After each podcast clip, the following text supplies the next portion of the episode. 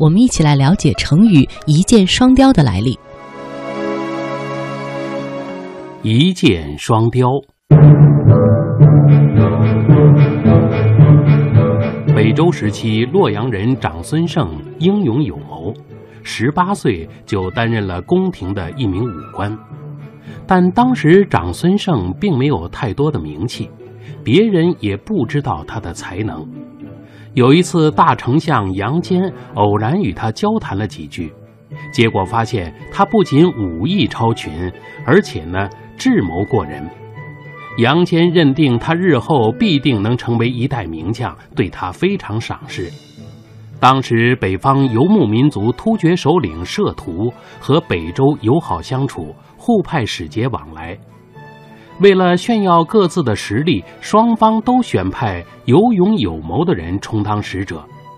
但摄图总是对北周派来的使者态度傲慢，瞧不起他们。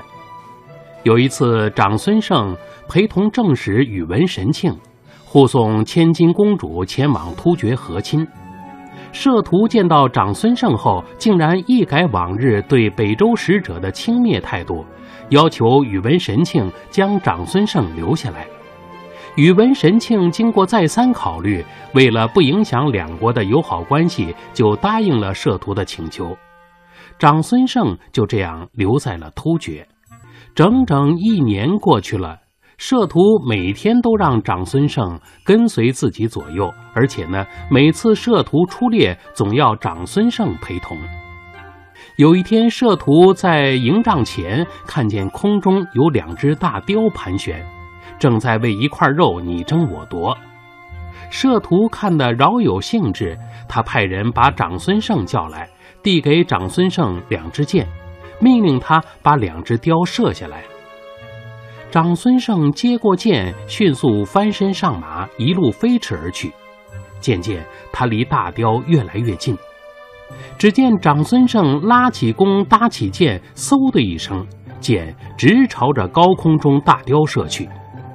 一眨眼的功夫，只见两只大雕顿时一齐落地。原来长孙晟这一箭竟然射穿了两只大雕的胸膛。长孙晟一箭双雕的高超箭术博得了在场的突厥士兵的连声喝彩，摄图也非常高兴，他下令重赏长孙晟，并要求部下们都向长孙晟学习剑术。公元五八一年，大丞相杨坚夺取了北周政权，建立隋朝。突厥借口自己是北周皇亲国戚，联合北方各部落，准备大举进攻隋朝。这时呢，长孙晟已回到隋朝，他凭借自己的智谋和勇武，以及对突厥内部情况的了解，帮助杨坚多次打退了突厥的进犯。后来，杨坚还采纳了长孙晟的建议，从内部分化瓦解突厥。并通过和亲，让突厥最终向隋朝请和称藩。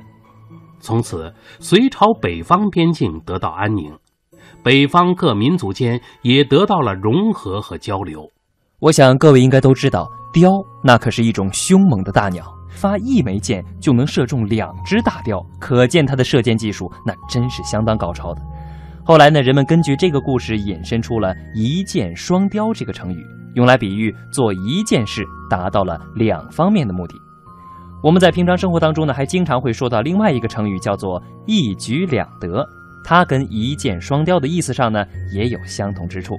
不过一举两得的褒义色彩更浓，更多的是强调做一件事情而同时得到了两种好处。